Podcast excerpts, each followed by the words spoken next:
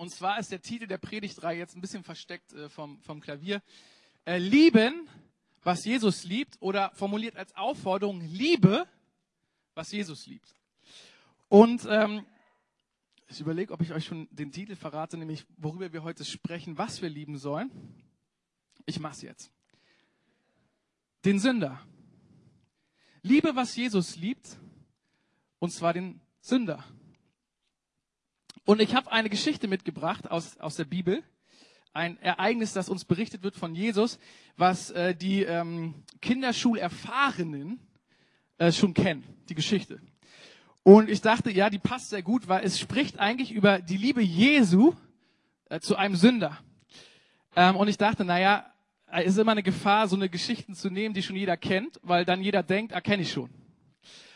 Und äh, gestern Abend lag ich in meinem Bett, ähm, bin nochmal über die Predigt gegangen und ich muss sagen, ich war richtig begeistert. Also nicht wegen meiner tollen Worte, sondern wegen der Geschichte. Weil ich Sachen entdeckt habe in der Geschichte, die ich in der Kindersonntagsschule vielleicht schon gehört habe, aber nicht wahrgenommen habe. Und die Geschichte hat mich so begeistert über Jesus gemacht, dass ich dachte, oh, ich freue mich schon und ich hoffe, dass das heute Morgen passiert, dass du begeistert bist über Jesus, wenn wir heute Morgen durch diesen Predigtext gehen. Und damit das passiert, weiß ich, es, es liegt nicht so sehr an, an meinen Worten, ähm, sondern vielmehr an das, was der Heilige Geist heute Morgen in unsere Herzen übersetzt. Und deswegen dachte ich, ich bete einfach mal zum Anfang, können wir uns den Text anschauen, in der Hoffnung, dass der Heilige Geist heute Morgen zu uns spricht.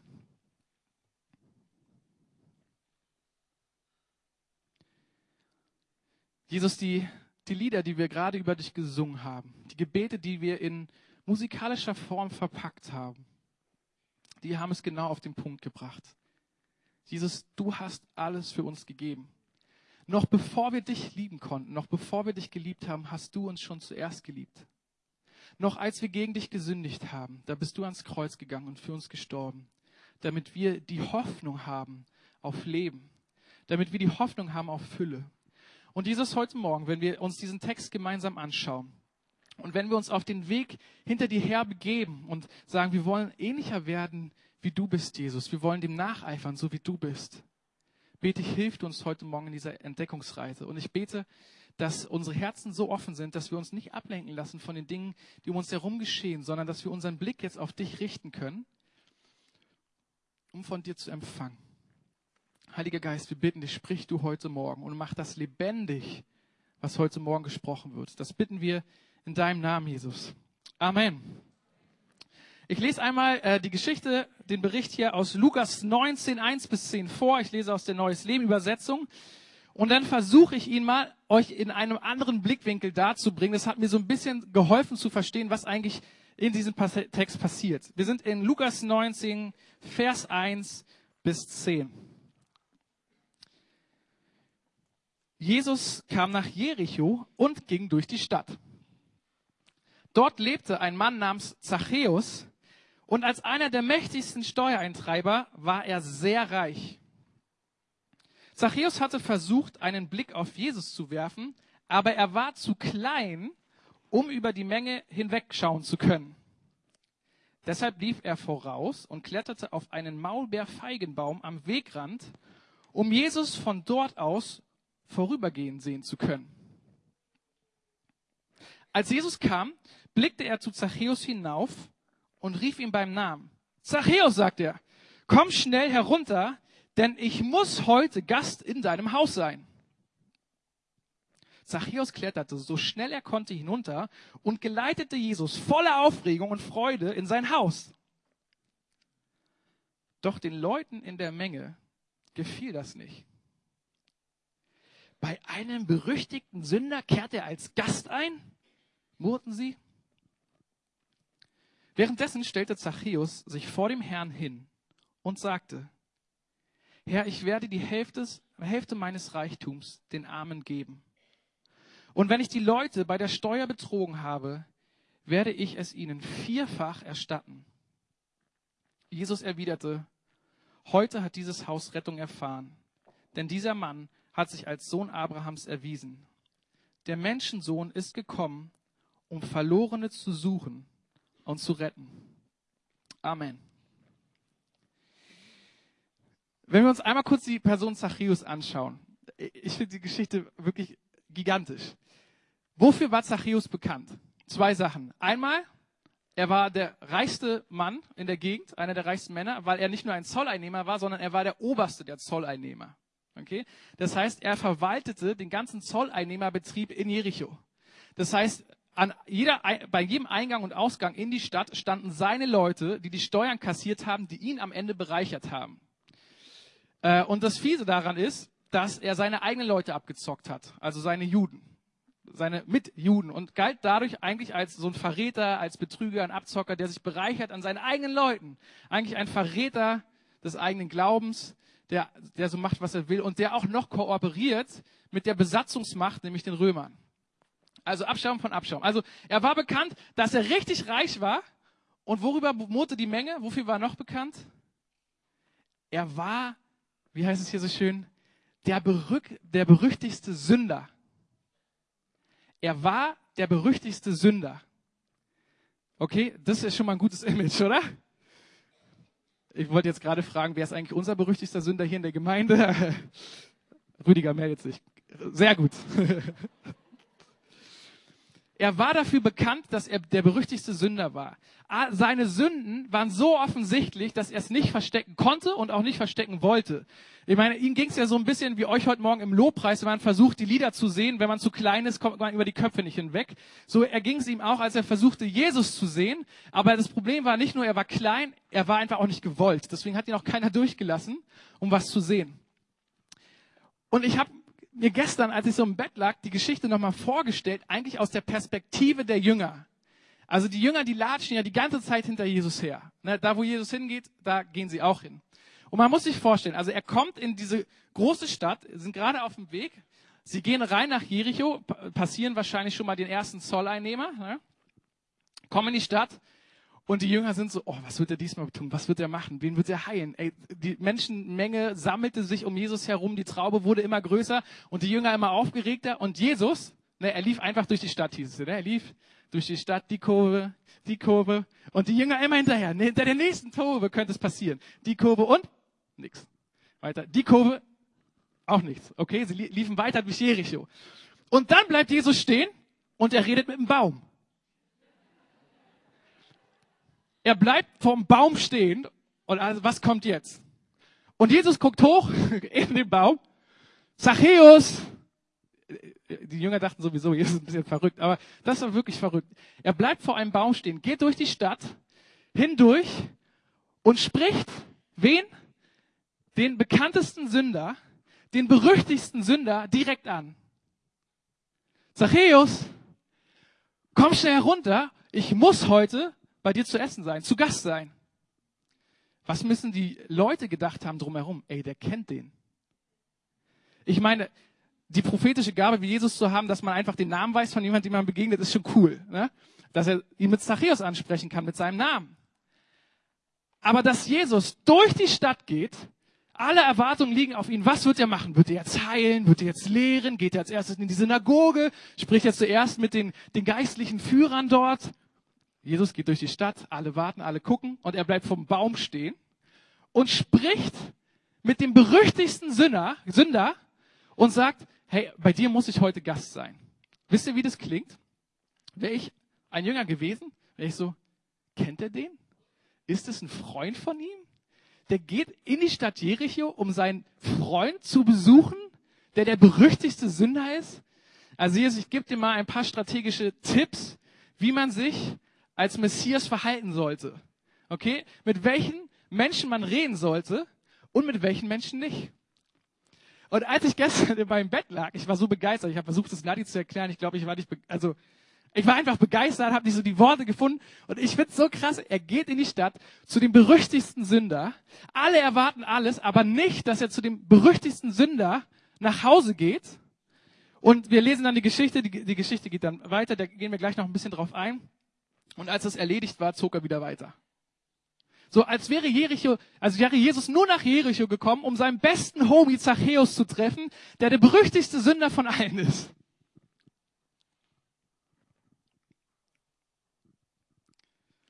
Ja, ich liebe, ich, ich liebe, wie das Volk dann reagiert. Das, weiß er denn nicht? weiß er denn nicht, wer, dass er der berüchtigste Sünder ist? Natürlich weiß er das. Also, er kennt ihn, er ruft ihn beim Namen. Natürlich weiß er um seine Situation. Natürlich weiß er, dass er der Oberboss der Zolleinnehmer ist. Und er weiß auch um seine Geschichte.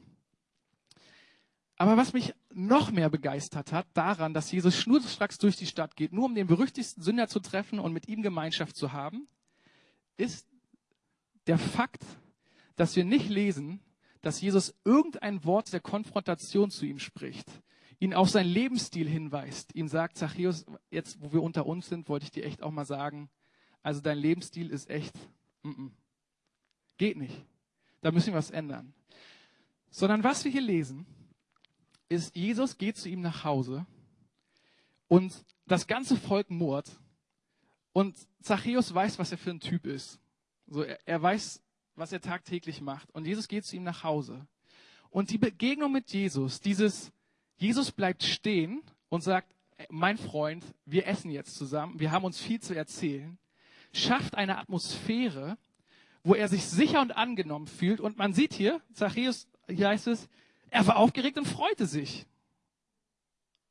Ich weiß nicht, wie es euch manchmal geht. Manchmal denke ich, wenn ich mir vorstelle, dass ich vor Jesu Thron stehe, ja, also dass Jesus begegne, wenn er wiederkommt, und ich stehe vor ihm, ist einerseits ein schöner Gedanke und andererseits denke ich dann manchmal, der Typ, der alles über mich weiß, jeden Winkel in meinem Leben, der schaut mich an und er weiß genau, was ich in meinem Leben gemacht habe und was auch nicht. Und es löst bei mir manchmal so ein bisschen Unbehagen aus, dass ich denke, oh, wenn so die Gedanken, die in meinem Herzen sind, die Dinge, die ich manchmal sage, die Dinge, die ich manchmal tue, denke ich, ey, wenn Jesus da auftaucht, ich glaube, mir ist manchmal echt unangenehm. Ich hätte so das Gefühl manchmal, ähm, er, er wird mich jetzt irgendwie konfrontieren oder er, er, er wird mich lieben, aber dann wird er mir doch sagen, aber Fiete, ich liebe dich, aber, aber Fiete, weißt du was? Und als ich diese Geschichte gesehen habe und gelesen habe, hat es mich fasziniert. Jesus hat kein Wort dergleichen gesagt, sondern dieser Akt, zu ihm zu gehen, zu sagen, ey Zachäus, ey, wir müssen unbedingt mal wieder Zeit miteinander verbringen. Und alle Leute drum waren schockiert und Jesus war es völlig egal. Es ist so, als würde Jesus nur dieses eine Statement setzen wollen, zu sagen, ich gehe nur in die Stadt, um meinen Freund zu treffen. Und das schafft eine Atmosphäre um Zachäus herum, herum, dass Folgendes passiert. Wir lesen hier dann in äh, Vers 8. Währenddessen stellte Zachäus sich vor den Herrn hin und sagte, Herr, ich werde die Hälfte meines Reichtums den Armen geben. Und wenn ich die Leute bei der Steuer betrogen habe, werde ich es ihnen vierfach zurückgeben. Ich denke da manchmal so an darüber nach, was wäre gewesen, hätte Jesus gesagt, hey, bring es in Ordnung. Er sagt, okay, ich bringe es in Ordnung. Nach jüdischem Gesetz wäre in Ordnung bringen, das, was man betrogen hat, man gibt es zurück und erstattet noch so ein Fünftel von dem, was man geklaut hat. Das ist so jüdisches Gesetz. Ein Fünftel nochmal oben drauf, weil man betrogen hat. Dass Zachäus komplett auf den Kopf gestellt ist durch diese Begegnung, erkennen wir daran, dass er sagt, ey, ich gebe erstmal die Hälfte meines Besitzes an die Armen. Besitz hat für mich keinen Wert mehr, weil ich gerade was verstanden habe, was viel wertvoller ist. Und dann gibt er noch das Vierfache zurück, was er betrogen hat. Und ich habe mich dann kurz gefragt, was hat er denn dann eigentlich noch? Wenn die Hälfte weg ist und von der übrigen Hälfte auch noch das Vierfache zurückgibt, was er betrogen hat, als der oberste der Zolleinnehmer, frage ich mich, ob er vielleicht sogar verschuldet ist, wenn er das Vierfache zurückgibt. Und was mich fasziniert ist, diese Begegnung, dieser kurze Moment mit Jesus verändert alles. Von einem Moment auf den anderen. Ohne, dass Jesus irgendwas sagen muss. Irgend, ohne, dass Jesus ihn konfrontieren muss für seinen Lebensstil, ihn hinweisen muss auf die Sünde, sondern je, Jesus muss ihnen so begegnet sein, er muss ihnen so eine Atmosphäre der Annahme und Liebe vermittelt haben, dass sich ein Raum geöffnet hat, wo der Heilige Geist Überführung schenken konnte und Zachäus gemerkt hat, ich bin auf dem falschen Weg und das Einzige, was ich will, bist du, Jesus. Und das Einzige, was wert ist und was mir Hoffnung gibt, bist du, Jesus.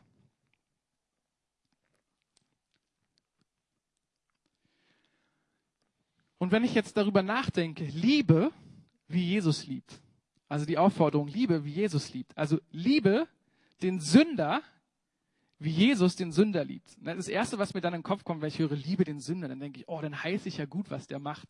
So, nicht, dass er das Gefühl noch bekommt, dass ich das gut finde, dass er andere betrügt. Oder dass er ein Lügner ist oder was.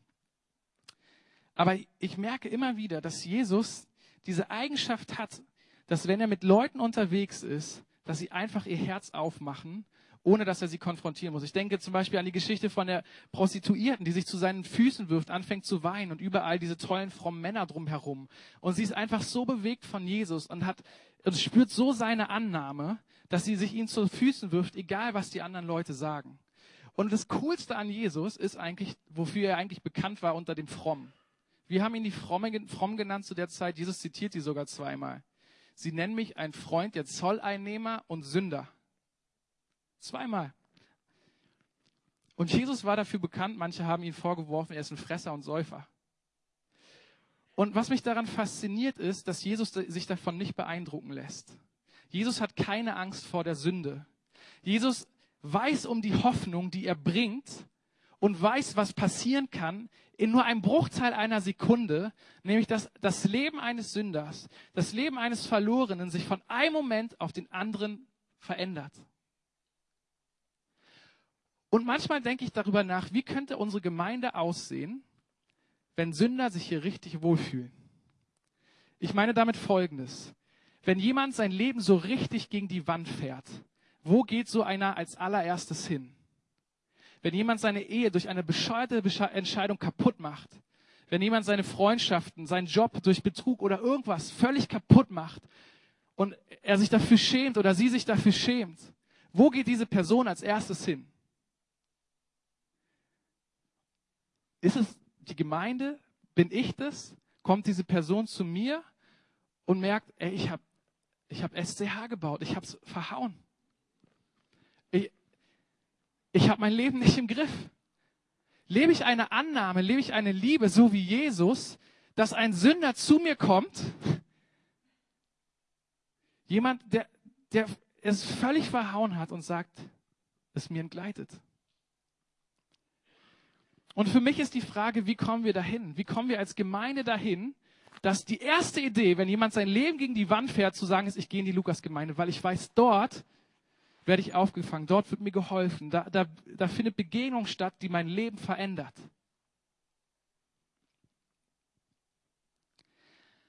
Als ich darüber nachgedacht habe, wie ist das möglich, habe ich festgestellt, es wird nur dann möglich sein, wenn du anfängst, den Sünder in dir selber zu lieben. Weil ich glaube, wenn du nicht verstanden hast, was Jesus für dich getan hat, und wenn du nicht erlebt hast, wie er dein Leben von einem Moment auf den anderen verändert hast, dann hast du auch keine Hoffnung für deinen Nachbarn, der neben dir sitzt, dass er von einem Moment auf den anderen so in das Leben hineinkommen kann, dass sich das, das Leben komplett verändert. Oder? Und deswegen glaube ich, als Jünger Jesu ist die erste, erste Aufgabe in der Nachfolge, und das dürft ihr euch als Studenten aufschreiben, wenn ich mir eine Sache für euch wünsche, die ihr in diesem Jahr lernt, ist es folgendes, dass ihr versteht, dass ihr der berüchtigste Sünder seid. Es gibt nichts zu verstecken. Es liegt alles offen vor Jesus. Ich bin der berüchtigste Sünder. Ich bin zwar sehr, sehr gut, meine Sünden zu ver verstecken und es auch jetzt nicht gut, äh, vor jedem da rumzurennen und ach, heute, ich wollte euch übrigens mal erzählen, was für Sünden ich letzte Woche begangen habe. Darum geht's nicht. Sondern es geht darum zu verstehen, es beginnt bei mir. Und ich lebe diese Hoffnung, weil ich verstanden habe, was Jesus wirklich, wirklich, wirklich für mich getan hat. Und deswegen kommt auch Paulus am Ende seines apostolischen Dienstes immer wieder auch zum Fazit, Zitat Paulus, ich bin der größte Sünder von allen. Geistliches Wachstum bedeutet, am Ende des Lebens sagen zu können, ich bin der größte Sünder von allen. Wisst ihr was? Jesus ist nicht gestorben, weil du mal eine Notlüge bringst. Jesus ist nicht gestorben, weil du die Frage nicht geklärt hast, ob du deinen Zehnten in die Gemeinde oder in die Mission stecken sollst. Jesus ist nicht gestorben, weil, weil du mal, wenn du ungeduldig und hungrig bist, Leute anschreist. Jesus ist nicht kleinig und pingelig. Sünde ist ein ernsthaftes Problem in unserem Leben. Alle haben gesündigt und haben die Herrlichkeit verloren, die Jesus für uns sich erdacht hat. Und alle Sünde, jegliche Sünde führt zum Tod. Und wenn wir das nicht glauben, wenn wir diese Überzeugung nicht haben, wenn wir denken, ja, diese Notlüge, jetzt habe ich halt Steuern hinterzogen. Freunde, das ist nicht das Hauptproblem. Unser Hauptproblem ist unser Herz. Und wenn wir versuchen, das zu vertuschen und zu verdecken, wisst ihr, was passiert? Jesus läuft an uns vorbei. Weil was lesen wir in Vers 10? Jesus sagt, warum ist er gekommen? Er ist gekommen, um die Verlorenen zu suchen und zu retten. Und wenn wir uns nicht als Verlorene sehen und verstehen und der Heilige Geist nicht die Erkenntnis in unserem Leben zeigt, was für Sünder wir eigentlich sind, dann haben wir das Evangelium nicht verstanden. Und dann haben wir auch keine Hoffnung für die Leute, die in unsere Gemeinden kommen, zu uns kommen, wo sie ihr Leben völlig an die Wand gefahren sind, wo sie überwältigt sind von Sünde, wie sie nicht wissen, wie sie da rauskommen, dann können wir keine Hoffnung für sie sein, weil wir selber keine Hoffnung für uns haben. Und die Herausforderung ist, das passiert völlig unbewusst. Zwei Geschichten vorher haben wir die Geschichte vom reichen Jüngling. Die Geschichte vom reichen Jüngling, der zu Jesus kommt und sagt, ey, ich habe alles getan, ich habe alle Gebote gehalten. Und Jesus sagt, wirklich? Fangen wir mit dem ersten Gebot an. Du sollst keine Götter haben neben mir. Verkaufe alles, was du hast und spende es den Armen. Verkaufe, was du hast und spende es den Armen. Und er geht traurig weg. Und Jesus guckt ihn traurig hinterher und sagt, die, die reich sind, haben es wirklich schwer, in Gottes Reich zu kommen. Eine kurze Geschichte später passiert das Gleiche, aber da kommt ein Reicher ins Reich Gottes. Aber jemand, der verstanden hat, der eine Begegnung mit Jesus hat und verstanden hat, welche Hoffnung Jesus ist, und dann war ein Reichtum egal.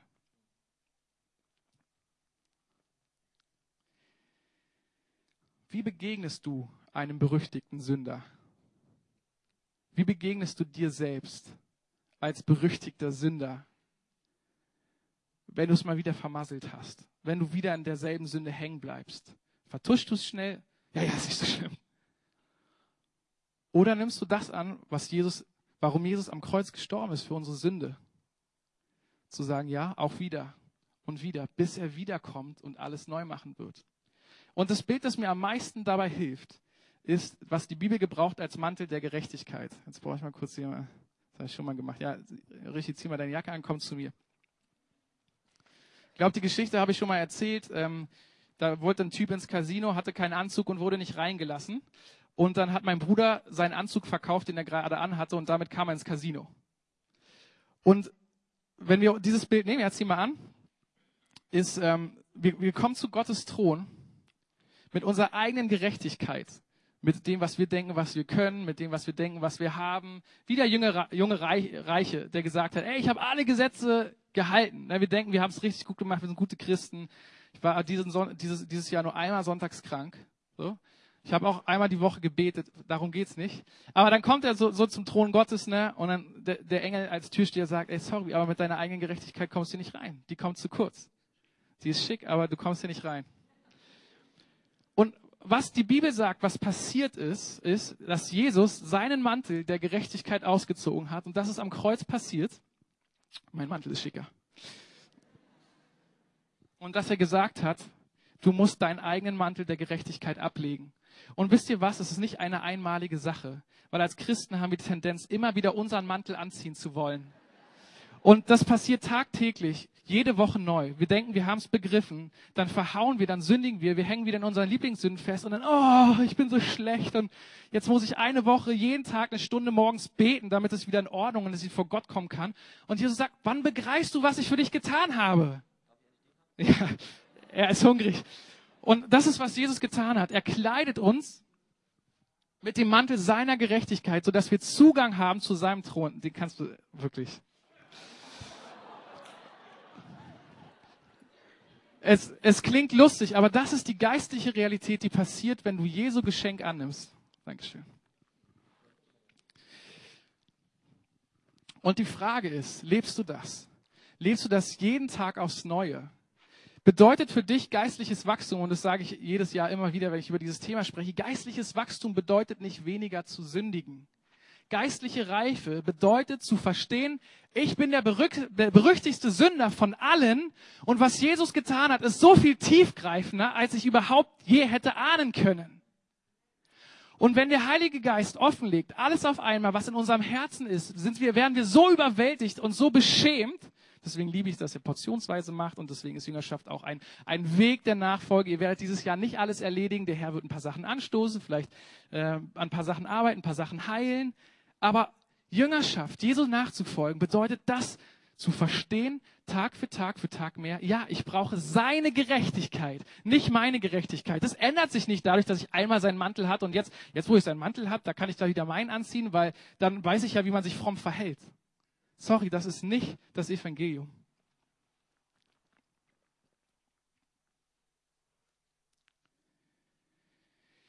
Das heißt also, wenn wir Begegnungen mit dem berüchtigten Sünder haben, sei es mit uns selbst in Momenten, wo wir merken, wow, ich habe es wieder vermasselt, oder sei es jemand, der zu euch kommt, in eurem Freundeskreis, in eurer Familie, hier in der Gemeinde, gibt es eine richtige Reaktion. Nämlich, wenn du das mitbekommst, dann versuchst du die Person so anzuschauen, nämlich mit den Augen, was könnte passieren, wenn Jesus bei der Person auftaucht. Was könnte passieren, wenn der Heilige Geist, der nämlich zuständig ist für die Erkenntnis und derjenige ist, der zur Buße und Umkehr führt, was könnte passieren, wenn er auftaucht? Was könnte passieren, wenn er in deinem Leben auftaucht? Von einem Moment auf den anderen kann es verändert sein. Es kann sein, er stößt Sachen an und du merkst Schritt für Schritt, Jahr für Jahr, wenn du zurückguckst auf Jahr, dass du, wow, ich bin schon wieder weiter an dem Thema. Und das sollte unseren Umgang bestimmen als Sünder. Nicht unser frommes Geplänkel, nicht das Verdrängen von Sünden, nicht das Vergleichen, so lange immer jemand schlechter sündigt als ich, komme ich noch ganz gut weg. Sondern nein, nicht meine Gerechtigkeit. Die, die wir hier sitzen, wir haben das erlebt. Wir haben diese Hoffnung erlebt, dass Jesus Dinge in uns verändert hat, die wir nicht für möglich gehalten haben. Bei uns persönlich, in unseren Ehen, in unseren Freundschaften. Viele von uns hatten Themen in ihrem Leben, wo sie nicht mehr wussten, wie es weitergehen soll. Und Plötzlich tauchte Jesus auf, plötzlich tauchte der Heilige Geist auf und ein Moment auf den anderen war alles anders. Und daran müssen wir uns erinnern. An diese Hoffnung müssen wir uns erinnern und uns immer wieder bewusst machen. Für uns, aber auch für unseren Nachbarn. Und dann werden wir nämlich eine Gemeinde, mehr und mehr. Dann werden wir Menschen, mehr und mehr und mehr, die so lieben, wie Jesus liebt, nämlich dass er den Sünder liebt. Und je mehr wir Menschen lieben und je mehr wir diese Hoffnung in unserem eigenen Leben verstehen, desto weniger spüren wir diesen Drang, Leuten zu erzählen, wie sie ihr Leben zu leben haben. Versteht nicht falsch. In manchen Momenten kann es richtig sein, jemanden in seinen Wegen zu konfrontieren. Aber euer Ziel ist nicht in erster Linie Konfrontation der Sünde beim anderen, sondern euer erstes Ziel ist, zu Jesus hin zu lieben und nicht zu Jesus hin zu konfrontieren. Und wenn ihr diesen ersten Schritt nicht könnt, dann lasst den zweiten, weil Konfrontation ohne Liebe ist lieblos und zerstört. Also, lieben hin zu Jesus. Lasst uns uns so sehr selbst lieben, dass wir uns zu Jesus hinlieben. Lasst uns unseren Nachbarn so sehr lieben, dass wir ihn zu Jesus hinlieben, dass die Atmosphäre, die wir leben, die wir ausstrahlen, dass sie einen Raum öffnet, wo der Heilige Geist hineinkommt und Leben verändert von einem Moment auf den anderen, Überführung schenkt von einem Moment auf den anderen, Heilung schenkt von einem Moment auf den anderen, Dinge anstößt, vorantreibt. Und das wünsche ich mir für euch. Ich wünsche mir für euch als Studenten des nächsten Jahres, dass ihr nicht frommer werdet, dass ihr nicht besser Bibelverse runterrattern könnt, die richtige Antwort zum richtigen Moment habt, sondern ich wünsche mir, dass ihr ohne Scham und Angst versteht, was das Problem der Sünde in eurem Leben ist und dass ihr am Ende ohne Scham ohne Angst sagen könnt, ja, ich bin der berüchtigste Sünder. Aber was Jesus in meinem Leben getan hat, das ist alles für mich. Der Menschensohn ist gekommen, um Verlorene zu suchen und zu retten. Amen. Jesus, wir danken dir für dein Wort heute Morgen. Wir danken dir für dein Reden und wir beten, Heiliger Geist, dass du weiter in unseren Herzen wirkst. Du siehst jeden Einzelnen, der hier heute Morgen sitzt. Und ich wünsche mir so sehr, dass du das immer wieder in unserem Leben tust, dass du uns immer wieder diese Gnade schenkst, dass wir verstehen, wir sind berüchtigte Sünder. Aber das soll uns keine Angst machen, sondern daran uns erinnern, es muss nicht unsere eigene Gerechtigkeit sein, sondern deine. Und heute Morgen bete ich, dass du uns Überführung in unseren Herzen schenkst, sodass wir vielleicht zum ersten Mal unseren eigenen Mantel ablegen und sagen, okay, Jesus, ich habe es verstanden. Es ist nicht meine Gerechtigkeit, sondern deine Gerechtigkeit. Ich möchte deinen Mantel der Gerechtigkeit annehmen, das, was du für mich getan hast. Vielleicht müssen wir es wieder hören, wieder verstehen. Und hilf uns auch, das zu leben mit uns und unseren Nächsten. Wir geben dir Ehre und preisen dich und danken dir, dass du, Heilige Geist, derjenige bist, der zur Umkehr führt und uns von unseren Sünden überführt. Nicht, das leitet uns nicht zu Scham oder zu Rückzug oder zu Versagen oder zu eigener Verdammnis, sondern wenn du kommst und Dinge offenbarst, dann werden Dinge angestoßen, die unser Leben auf den Kopf stellen. Danke, dass viele von uns das schon erleben durften. Und wir wünschen uns, dass in unserer Nachfolge das mehr und mehr, tiefer und tiefer passiert. In deinem Namen beten wir, Jesus. Amen. Wir haben jetzt ähm, zum Ende des Gottesdienstes noch einen Choral mitgebracht, der eigentlich das alles zusammenfasst.